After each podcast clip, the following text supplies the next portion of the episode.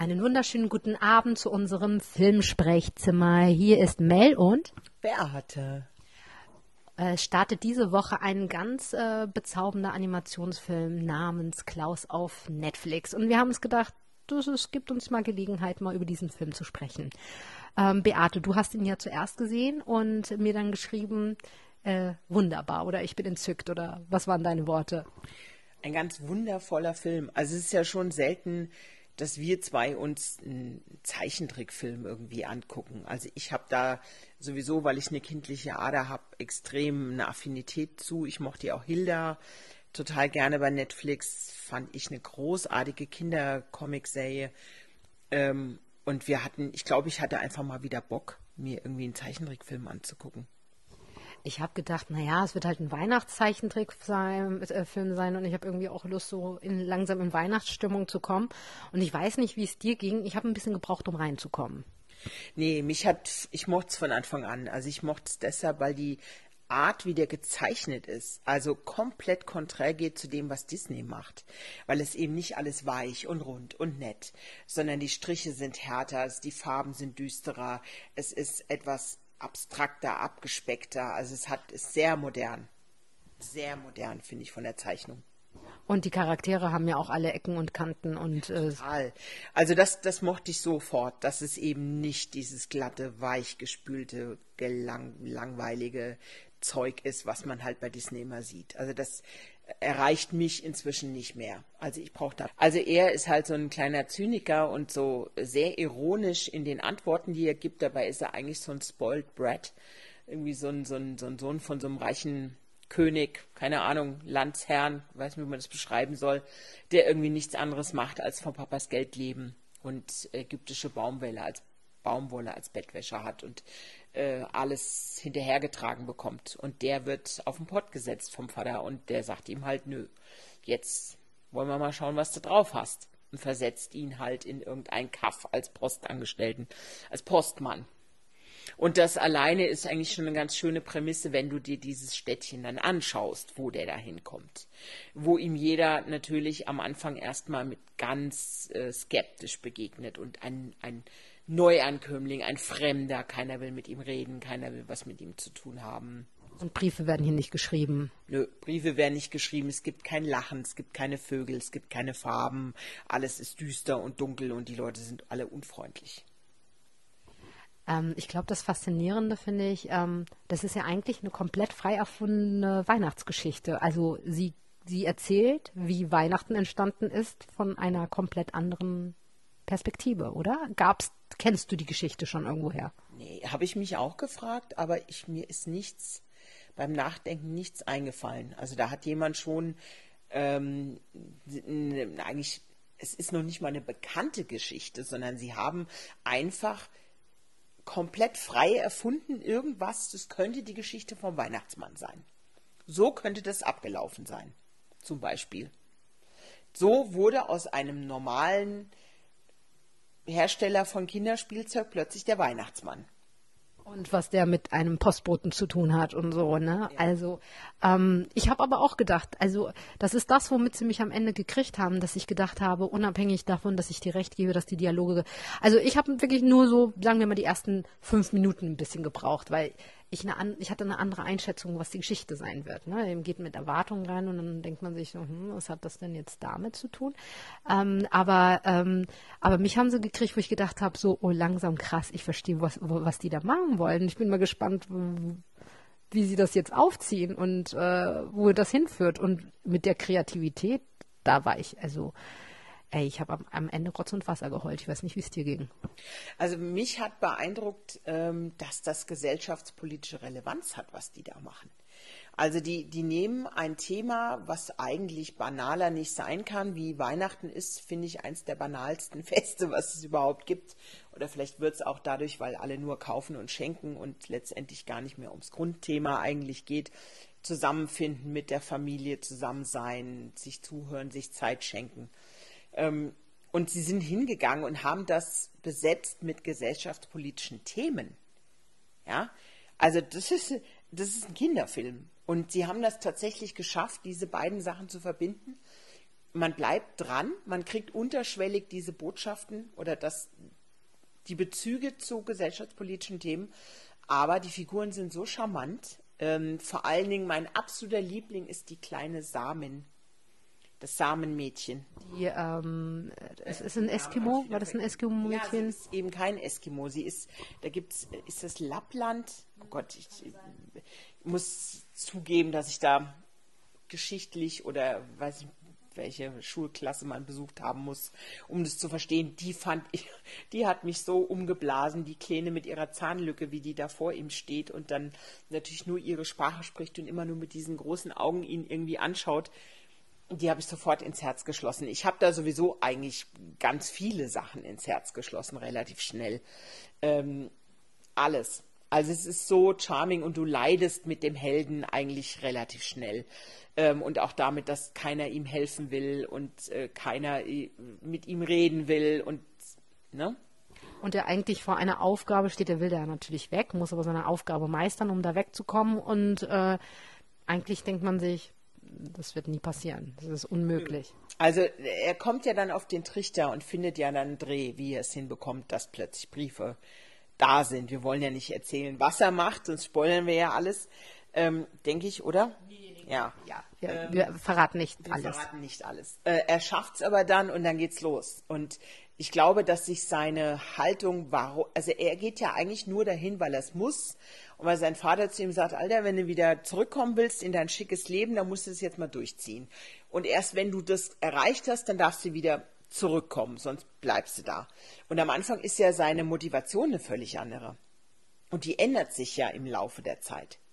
Ne? Und die, also was ich auch so schön fand, ist, die ändert sich ja nicht nur bei ihm, die ändert sich dann also bei ganz vielen ähm, von den Charakteren, auf die er trifft, ne? beispielsweise bei der Lehrerin, ähm, ne? wo man denkt, ja, dass man manchmal nur so wie so einen kleinen Samen. Äh, das ist der, äh, letztendlich der Butterfly-Effekt.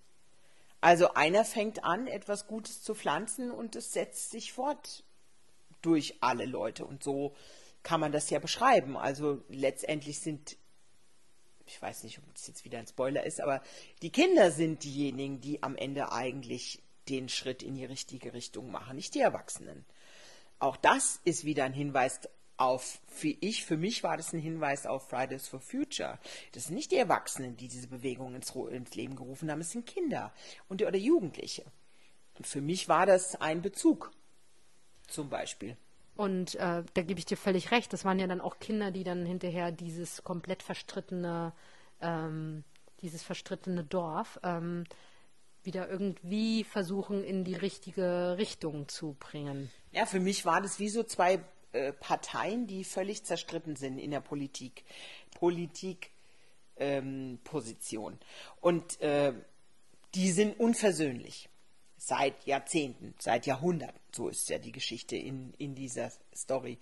Und so ähnlich kommt es mir manchmal in der Politik vor. Du hast festgefahrene Positionen, die nicht anfangen miteinander zu reden, weil es dann für die Sache besser wird. Ja, und das hast du jetzt in dieser in diesem Film auch. Aber man kann den Film auch völlig unpolitisch angucken, indem man ihn einfach als wundervoll gezeichnetes, mit super charmanten Charakteren bestücktes Märchen sieht. Naja, und trotzdem hat ähm, eine, eine moralische Relevanz, ohne dass es politisch sein muss. Ne? Ja, auf jeden Fall. Also es hat äh, eine menschliche, eine sehr menschliche ähm, Komponente finde ich. Und ähm, jeder kann da eigentlich so ein bisschen was von sich selber in diesem Film sehen. Also so ging es mir. Und er ist so rührend. An manchen Stellen ist er so rührend, dass du wirklich heulen musst. Also da geht es uns beiden ja ähnlich. Ähm, ich habe auch geheult an manchen Stellen. Also ich, äh, ich, hat, ich hatte eine Stelle, ich will sie jetzt nicht verraten, aber ich hatte eine Stelle, ähm, also ähm, äh, Rotz und Wasser ist Understatement. Also ich habe hier geflennt.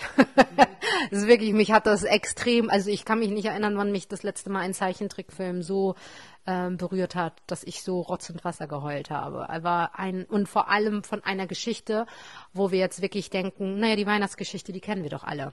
Äh, also es ist, wird nicht ein Film sein, dass man denkt, oh, kenne ich schon.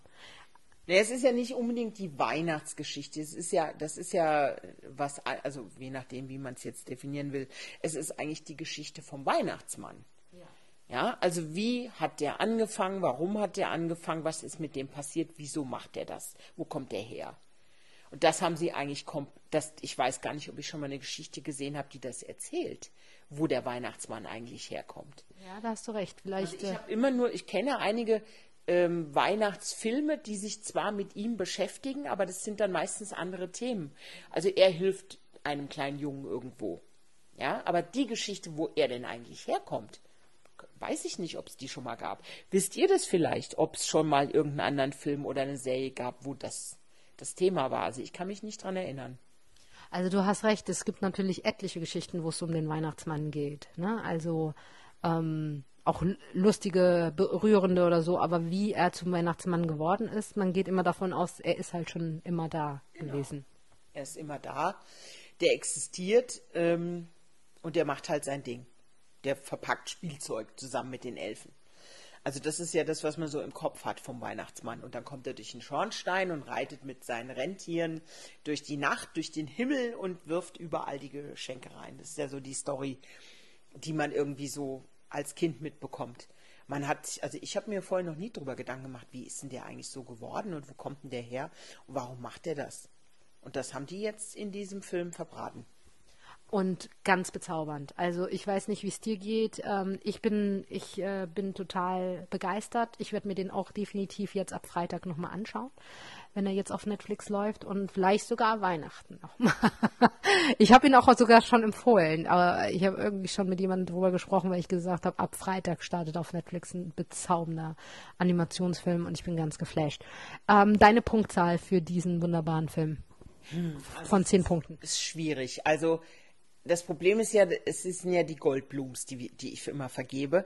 Ähm, und ich finde es unglaublich schwierig für einen Zeichentrickfilm dieselben Parameter anzusetzen wie einen normalen Kinofilm, wo Schauspieler dabei sind. Also ich, äh, ich tue mich da wirklich schwer. Ich kann es echt nicht sagen, vielleicht acht von zehn. So in dem Kontext würde ich es jetzt mal setzen. Äh, keine Ahnung, ja. Ich bin nicht so streng wie Beate. Ich denke mir, äh, von den Zeichentrickfilmen, die ich in letzter Zeit gesehen habe, war es eines der schönsten. Deswegen kriegt er von mir 10 von 10 Punkten. Aber ich verstehe, was du meinst. Natürlich ist es schwierig, immer mit dem gleichen Maß zu messen. Ja, es ist halt schon ein Unterschied noch, finde ich. Also, und das, ich glaube halt, dass das bei diesen Filmen ja auch so besonders macht. Die haben da schon wirklich Wert auf die Ausarbeitung von den Charakteren gelegt. Also, Dialoge sind wirklich gut. Und die sind unglaublich witzig. Also die, der ist ja sehr snappy. Also der ist ja, gibt ja sehr gut Kontra eigentlich die ganze Zeit, jedem Diener da. Und der ist sehr ironisch und auch selbstironisch. Ähm, das mochte ich von Anfang an der Figur. Und da habe ich dann gedacht, guck mal, da besteht der Unterschied. Ja. ja. Und wir haben ja recherchiert, was der gute Mann vorher gemacht hat, der Regisseur. Stimmt, und zwar Despicable Me. Also die Minions. Die Minions. Und das ist ja nun auch etwas, was sehr außergewöhnlich erfolgreich auch war und weil es auch äh, etwas anders war als die anderen Sachen, die man vorher im Zeichentrickbereich gesehen hat, fand ich. Lustig, dass du das sagst, weil auch bei Despicable Me habe ich irgendwie fünf Minuten gebraucht, um reinzukommen. Ja. Ähm, tatsächlich, ja. Also und das Lustige ist, ich habe den dann irgendwann mal, ich habe den dann gesehen und fand den ganz toll. Ähm, und dann habe ich ihn mal mit meiner Schwester zusammen gesehen und die hat auch fünf Minuten gebraucht, hat ihn auch schon ein bisschen schlecht gemacht. Und dann habe ich gesagt, bleib mal dran, es wird noch. Und und es ging dann genauso. Aber ich finde ihn, also tatsächlich ja, der Regisseur, ähm, wusste ich jetzt auch nicht, dass er ein Spanier ist, ähm, hat die Minions gemacht und äh, ist jetzt auch für Klaus verantwortlich. Also was, was, das ist vielleicht das, was mich reingezogen hat, wenn etwas nicht Disney-esque ist im Zeichentrickbereich, bin ich sofort Feuer und Flamme. Ähm, und das ich, hat man sofort gesehen. Also du machst das Ding an und siehst an der Art, wie es gezeichnet ist, schon, dass es anders ist als die Sachen, die du vorher gesehen hast. Das ging mir bei Hilda, was eine wundervolle Kinderserie bei Netflix ist, ja genauso. Ähm, und als du die dann red, als ich dann bei Klaus die ersten Dialoge gehört habe, habe ich auch gedacht, holla, das ist ja richtig ironisch und, und teilweise also ist nicht so glatt und flach und langweilig wie sonst. So, ach, alles ist schön und die Welt ist toll, bla bla. Nee. nicht. Und das hat mich sofort reingezogen. Das hat mir sofort gefallen, wenn etwas, weil es halt so anders ist als das, was du von Disney kennst. Und findest du es außergewöhnlich, dass es für Netflix produziert wurde oder ähm, ist es nicht eigentlich, also eigentlich könnte das auch im Kino laufen? Das könnte auf jeden Fall sofort im Kino laufen. Also das hat, wie gesagt, es ist ein bisschen sperriger, als das ein normaler Disney-Film ist. Ähm, das können sich auch Erwachsene angucken, finde ich. Ähm, das ist nichts, was nur Kinder gucken können, in meinen Augen. Das können sich Erwachsene genauso angucken. Ähm, nicht alle werden es mögen wie immer, aber also ich hatte, habe mich gut unterhalten gefühlt. Ich hatte nicht einmal während der ganzen Zeit eine langweilige Minute. Ich habe mich darüber gefreut, ich habe mitgelitten. Also ich finde schon, dass es Erwachsene gucken können und es könnte locker ein Kinofilm sein. Auf jeden Fall. Also ihr Lieben, damit äh, würden wir mal unser Filmsprechzimmer mal beenden und äh, euch empfehlen, wirklich ab Freitag Klaus reinzugucken. Ähm, ich glaube, alle Gründe haben wir offengelegt oder fällt dir noch irgendwas ein? Nee, wenn du, wenn du Comics magst und wenn du Zeichentrick magst, dann guckt auf jeden Fall mal rein. Es ist süß und es ist nett und es ist auf jeden Fall sehr gefällig. Es ist jetzt nicht Watchmen oder irgendwas ganz Cooles aber es ist total charmant und es hat ganz viel Herz und die Figuren sind so schön. Also es macht einfach Spaß. So sehe ich es genauso. Äh, einfach einschalten und ähm, ja, wenn euch das hier gefallen hat, was wir getan haben, unser Podcast und über Filme reden, dann machen wir das natürlich wahnsinnig gerne. Äh, wir freuen uns jedenfalls auf euer Feedback und ähm, ja, das war's von uns. Viel Spaß mit Klaus.